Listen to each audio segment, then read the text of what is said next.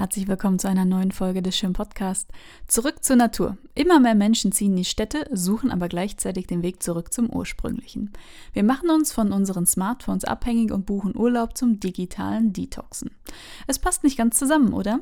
Zum Glück gibt es aber recht einfache Möglichkeiten, die Natur in unseren Alltag zu integrieren wenn wir schon nicht bereit sind, den radikalen Schritt zu vollziehen, in die Natur zu ziehen. Es kann mit Hilfe der Mode sein, Stichpunkt Birkenstock und mehr Leinen, mit Hilfe der Ernährung oder aber mit Hilfe der Musik. Der Musik?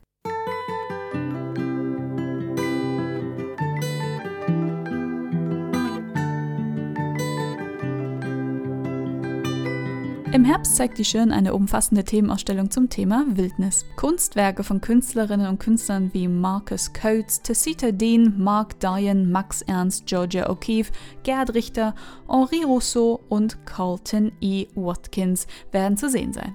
Seit Beginn der ästhetischen Moderne zieht uns das Wilde und Ungezähmte, das Nicht-Kultivierte immer wieder an. Es beschwört die Illusion, dass es einen Ort gibt, der frei von Zwängen ist und bietet eine Projektionsfläche für Sehnsuchtsfantasien, ein Konzept für das andere und das Fremde. In dieser Folge des Schirm Podcast hören wir einmal ganz genau hin. Wo begegnen wir Natur in der Musik? Wo wird Natur in der Musik dargestellt und warum? Und wir hören auf die zeitgenössische Popmusik, denn die erzählt uns viel mehr über unsere Sehnsucht nach Natur und Naturverbundenheit als gedacht.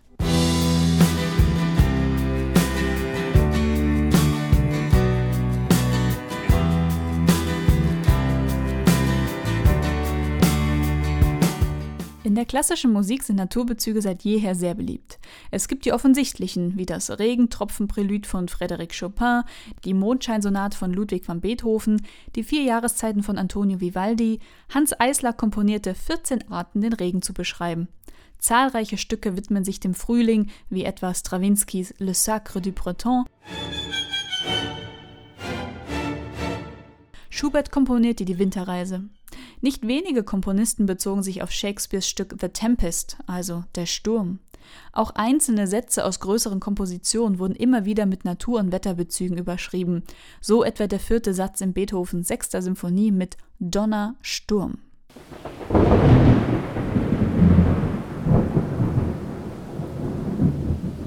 Gewitter und Stürme in der Musik können Spannung und Atmosphäre erzeugen oder Gefahren ankündigen. Naturbeschreibungen können aber auch zur Formung nationaler Identitäten beitragen. 1882 wurde der sechsteilige Zyklus Mein Vaterland des tschechischen Komponisten Bedřich Smetana in Prag uraufgeführt. Dessen berühmtester Teil ist sicherlich die Moldau. Die Komposition beschreibt den Verlauf des Flusses von der Quelle bis nach Prag. Die Moldau ist die Lebensader Tschechiens, ein Ort, an dessen Ufern Mythen und Geschichte geschrieben wurde. Im 19. Jahrhundert gehörte das heutige Tschechien noch der habsburgischen Monarchie, doch seit Mitte des Jahrhunderts wurde die tschechische Nationalbewegung immer stärker, für die auch Smetana kämpfte. Komponisten konnten mit ihrer Musik wesentlich zu Nationalbewegungen beitragen, denn Musik verbindet. In Italien schaffte das zum Beispiel Giuseppe Verdi, in Tschechien war es Smetana. Die Moldau entspringt in zwei Quellen, zwei kleine Bäche, die zu einem Strom werden. Jeder dieser Bäche wird mit Hilfe einer Flöte und einer eigenen Melodie vertont, bis diese zwei Melodien zu einer werden, zu einem breiten Strom, der dann nicht mehr nur von zwei Flöten getragen wird, sondern von den Streichern, die dadurch einen viel größeren Klang schaffen.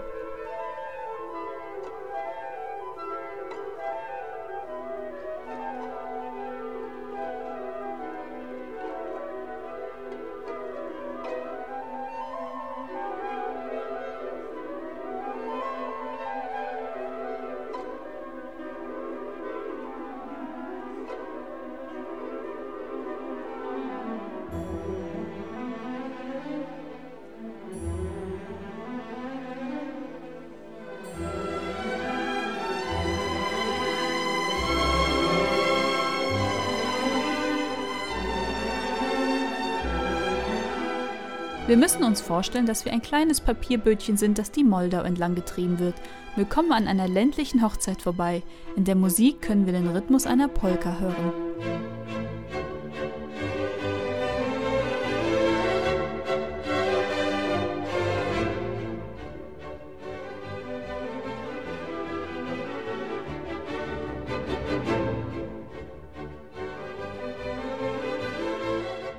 wird Nacht und der Mond geht auf, es wird ruhig.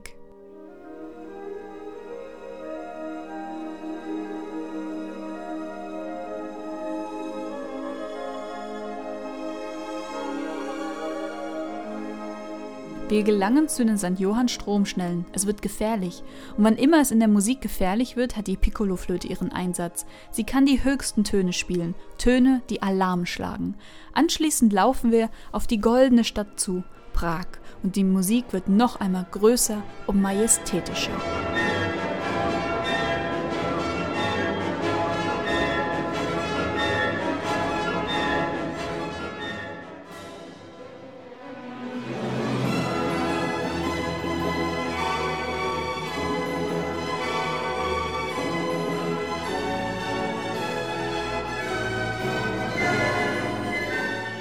Dass Natur um der Natur willen dargestellt wird, kam erst Ende des 19. und Anfang des 20. Jahrhunderts mit dem Impressionismus auf.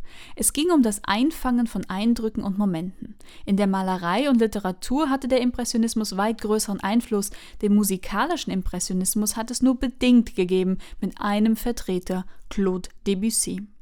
1905 wurden in Paris dessen drei symphonische Skizzen La Mer uraufgeführt. Daran hören wir den Morgen und Vormittag auf dem Meer, das Spiel der Wellen und einen Dialog zwischen Wind und Meer, der lebhaft und stürmisch ist. Es geht nicht um Politik, das Meer wird nicht zum Symbol, es geht einfach nur um den Versuch, das Meer mit Hilfe der Musik zu porträtieren, um eine Stimmung einzufangen.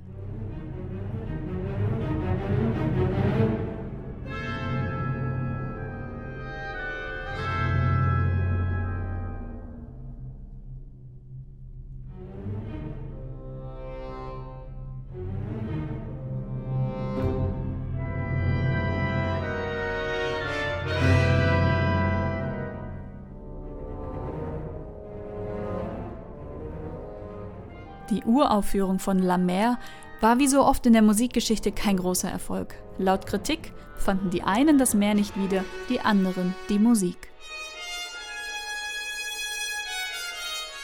Naturphänomene spiegeln sich auch in meteorologischen Phänomenen.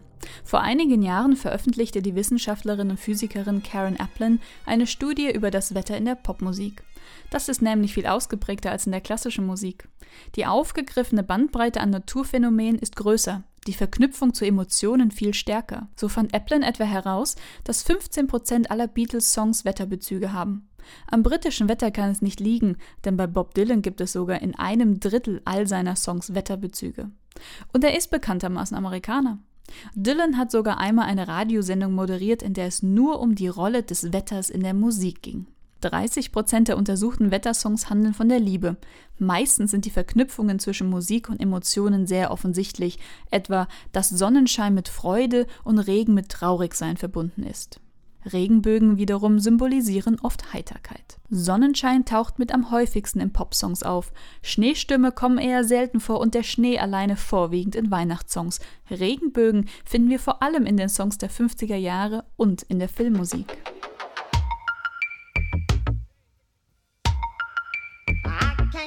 The rain against my window, bringing back sweet memories. Fast so beliebt wie der Sonnenschein in der Musik ist der Regen. Zahlreiche Poptitel beschäftigen sich damit. Tina Turner kann den Regen nicht ausstehen, Prince besingt den lilafarbenen Regen, Gene Kelly singt im Regen, Credence Clearwater Revival fragen, ob man jemals den Regen gesehen hätte, die Eurythmics stellen fast, dass der Regen wiederkommt. Madonna singt von der reinigenden Wirkung des Regens, die Weather Girls lassen Männer regnen, Travis fragen sich, warum es immer auf sie regnet, während Rihanna vorgesorgt hat und ihren Regenschirm eingepackt hat.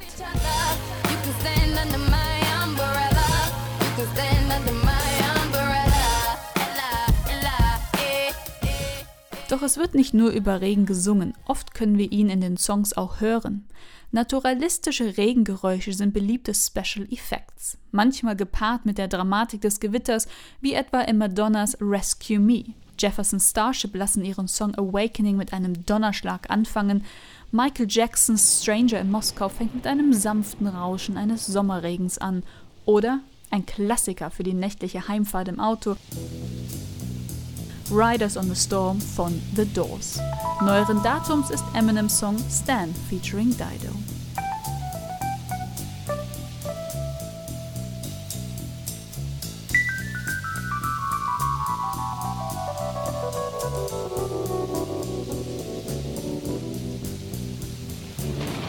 Dass das Geräusch des Regens in der Popmusik so beliebt ist, hat weniger mit dessen beruhigender Wirkung zu tun.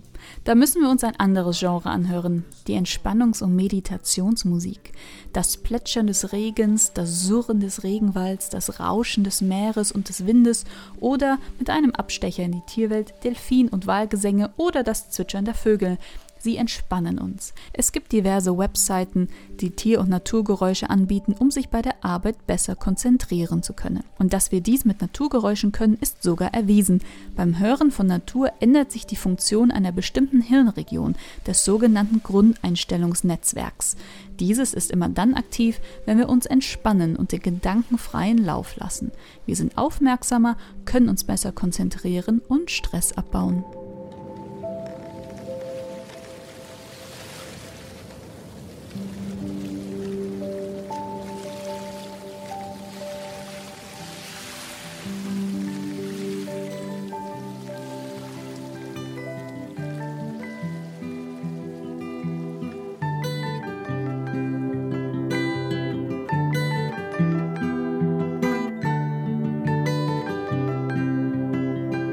Die bisher benannten Beispiele haben offensichtliche Bezüge zur Natur, die wir kaum ignorieren können.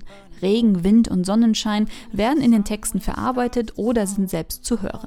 Meditationsmusiken bestehen ganz allein aus Naturgeräuschen. Etwas kniffliger wird es da schon mit zeitgenössischer Popmusik, denn offensichtliche Naturbezüge finden wir dort nicht. Und trotzdem sagt sie uns sehr viel über unsere Sehnsucht nach Natur. But you only need the light when it's burning low.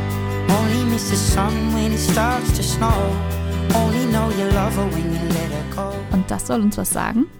Allerdings, es geht vielmehr um ein ganzes Genre. Ob wir es Singer, Songwriter, Pop oder Gitarrenpop nennen, fest steht, der Mann an der akustischen Gitarre ist seit vielen Jahren wieder enorm beliebt und erfolgreich. Ja, der Mann, denn Frauen sind in diesem Genre leider rar.